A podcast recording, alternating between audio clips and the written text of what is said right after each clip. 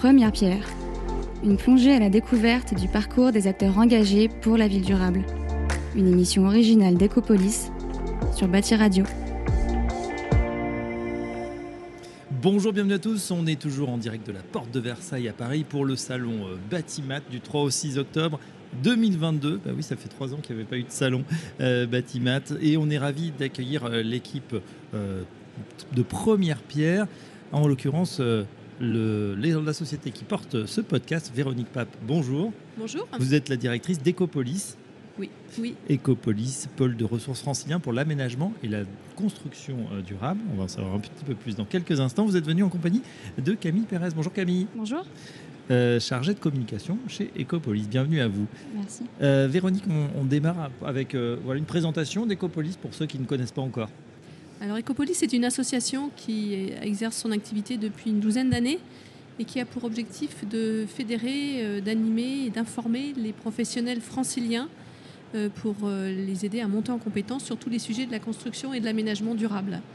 Donc on a différentes activités. On a un centre de ressources d'abord.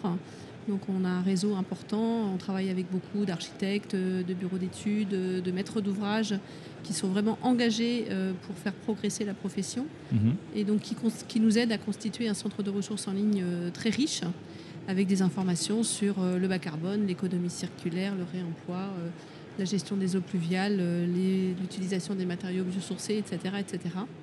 Et puis à côté de cette activité de centre de ressources qu'on exerce donc sur l'ensemble de la région Île-de-France, on a aussi développé une activité de formation Oui. euh, et puis on a également développé un, un label qui s'appelle Bâtiment durable francilien et un autre qui est arrivé plus récemment qui s'appelle Quartier durable francilien. Donc en fait c'est une démarche de progrès, que, un accompagnement que nous proposons à des maîtres d'ouvrage et à des équipes projets pour les aider à faire progresser leurs projets en termes d'exigences euh, environnementales et sociales. Donc euh, on a accompagné depuis 5 ans à peu près une centaine de projets. Pour l'instant essentiellement des bâtiments, mais les quartiers, premiers quartiers commencent à arriver. Et donc cette démarche permet vraiment de, de faire monter en compétence les équipes projets qui, qui s'y prêtent, et avec euh, des, des analyses et, et un point d'étape à la fois en termes de- au moment de la conception, mais aussi au moment de la réalisation du chantier, et puis encore en phase d'exploitation, donc deux ans après la livraison. Donc ça permet vraiment de suivre euh, les bâtiments et les quartiers sur le long terme Oui. et de, de faire, de, faire, euh, de, de faire progresser. Donc, Donc, euh, d'un côté, on l'a compris, un, un centre de ressources foisonnant, hein, plus de 1500 euh, ressources. De l'autre côté, euh, l'accompagnement euh, des maîtres d'ouvrage directement sur le terrain, plus de 100 opérations. Et puis, dans le physique, hein, des événements, des rencontres, des fait, conférences. ouais. Là, on va, se, on va se, se concentrer justement sur l'information. Alors, c'est pas tout à fait virtuel, en tout cas, c'est très concret, puis ça se passe dans les studios Bâti Radio. C'est ce podcast Première Pierre. Euh, Camille, je vous laisse la parole pour nous présenter ce que c'est Oui. que ce Première Pierre, ce projet. En fait, Première Pierre, c'est un projet partenarial entre Ecopolis et Bâti Radio que j'en profite pour remercier à nouveau. Euh, Ecopolis est venu vers les équipes de Bâti Radio en leur proposant un, un projet de podcast qui allait un petit peu à contresens ou en tout cas qui proposait quelque chose de différent par rapport à ce qu'on a l'habitude d'entendre euh, dans les thématiques de bâtiments durables, de construction durable. C'est-à-dire qu'on voit et on entend et on, reçoit beaucoup, beaucoup de euh, retours d'expérience opérationnelle sur des opérations, beaucoup de sujets axés Mhm. très euh, innovation, solutions techniques. C'est évidemment euh, très intéressant et indispensable pour, pour faire avancer le, euh, voilà, ces sujets-là. Euh, mais nous, ce qu'on a voulu proposer, c'est quelque chose, de, voilà, encore une fois, de, de différent. On a voulu s'intéresser et donner la parole aux hommes et aux femmes qui sont derrière toutes ces innovations, qui sont derrière ces combats, euh, disons-le, hein, euh, pour essayer de comprendre, euh, en fait, tout simplement pourquoi ils font tout ça. Qu'est-ce qui les anime euh, Où est-ce qu'ils puisent toute l'énergie pour, euh, pour, pour, pour mener ces... euh, euh, voilà, mener ces combats, faire avancer la profession, et parfois même soulever des montagnes, hein, parce qu'on est quand même dans une, une industrie, le BTP, qui est soumise à une grande inertie. C'est c'est pas, pas une industrie qui, avance. euh, Enfin, c'est compliqué de, faire euh, avancer rapidement les choses. Donc euh, voilà, on, voulait leur donner la parole pour essayer de comprendre comment, comment, voilà, comment, comment ça se passe, que- quel est leur concrètement, parcours. hein, Voilà. concrètement, et qui raconte aussi. Euh, Camille nous parle de, de combat effectivement dans un monde euh, voilà du BTP qui a bon bah ses codes, euh, c'est vrai son, son inertie, vous le disiez. Est-ce que vous avez le sentiment, Véronique Pape, que euh, depuis le temps que vous faites ce métier, que les choses commencent à évoluer un peu, qu'il y a une prise de confiance quand même de, des, des grands acteurs de, la, de Alors cette moi je, industrie? moi, je suis rentrée dans ce, dans ce monde professionnel il y a une douzaine d'années. Et, et alors, il y a 12 ans, il y avait déjà une première prise de conscience. Là, je dois dire que... Ça accélère s'est- ça- ça- Bien sûr, ça s'accélère. on avait déjà, il y a 2-3 ans, le sentiment d'une très forte accélération et je pense que cette année, on a encore franchi une étape. à la fois parce que les réglementations poussent un peu sur tous les fronts, que ce soit l'énergie, le carbone ou l'économie circulaire. Euh, parce que les effets du changement climatique sont de plus en plus visibles et, commencent à toucher un public de plus en plus large. Et donc là où encore, il y a 2-3 ans, on pouvait entendre des gens, oui, bah, on verra quand les Chinois s'y mettront, puis nous, on verra derrière. Il n'y a pas d'urgence. Je pense qu'on entend de moins en moins ce discours-là. Donc il y a vraiment un, il y a vraiment une prise de conscience, oui, accélérée. Et puis, euh, je dirais, le, le, dernier étage de la fusée, là, dans, l'actualité chaude, c'est euh, la crise en Ukraine avec les conséquences que ça a sur les approvisionnements en énergie, où là tout le monde se dit très concrètement, mais est-ce que je vais pouvoir me chauffer cet hiver? C'est vrai, c'est vrai que le, finalement l'actualité euh, rattrape tout le monde, tout le monde le mesure. On a l'impression d'une accélération aussi de cette prise de conscience. Pourquoi? Parce que bah, les premiers rapports du GIEC, il y a encore quelques années, on avait 100 ans. 100 ans, on se disait, bon, on sera plus là. Euh, après, c'est passé à 2050 et maintenant on parle de 2030, voire certains nous disent il n'y a que 3 ans finalement, 3-4 ans pour vraiment changer les choses ou amorcer les choses. Est-ce que vous partagez ce constat? Ah ben le, constat il est clair. Aujourd'hui, de toute façon, même si on arrivait encore, ce qui paraît vraiment pas évident, à réduire, euh, à suffisamment réduire nos émissions de carbone pour, euh, pour arriver à, modérer, enfin à limiter la, hausse du, la, hausse du réchauffement climatique moyen à 1,5 degré, de toute façon, même à 1,5 degré, il y a déjà des conséquences qui sont là et qui, ne, qui sont malheureusement acquises.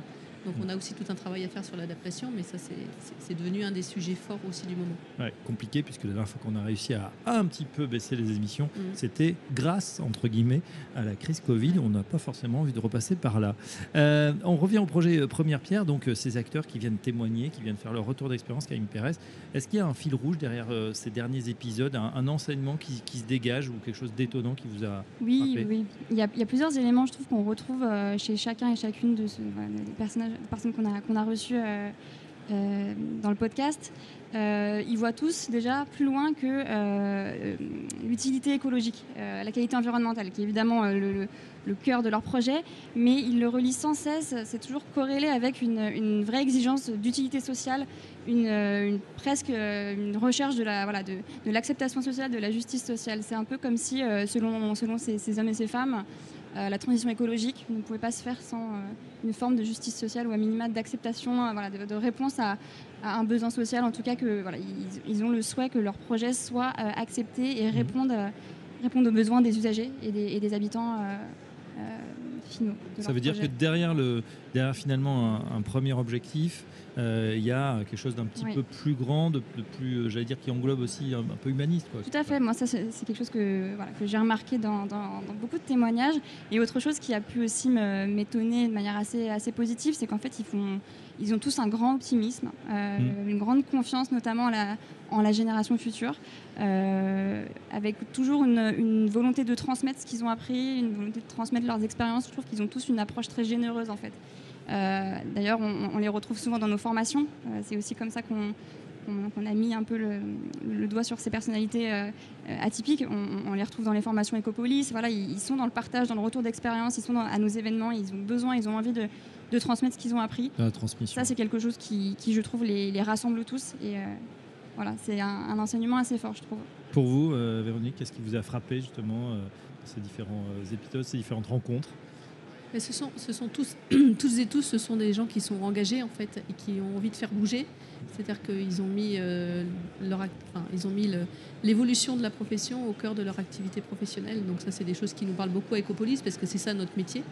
Et donc c'est vrai que c'est ce qui fait, ce qui fait l'intérêt de notre métier à tous euh, au sein de l'association Ecopolis ou que, comme je pouvais le faire auparavant euh, au sein de Construction 21, c'est que on travaille avec toutes ces personnes engagées qui font vraiment progresser la profession et qui n'hésitent pas à donner de leur temps pour partager leurs expériences, pour apprendre et qui peuvent, même, en étant extrêmement experts, sont toujours euh, capables de s'émerveiller euh, pour euh, des choses qui vont leur être apportées par d'autres. Bah, heureusement, en capacité d'émerveillement, il en mm. faut, hein, et d'enthousiasme. Alors, tiens, on, Camille, je propose un petit jeu. Je vous donne le, nom d'une personne interviewée. Vous me dites ce qui vous a frappé, un mot-clé pour chaque épisode.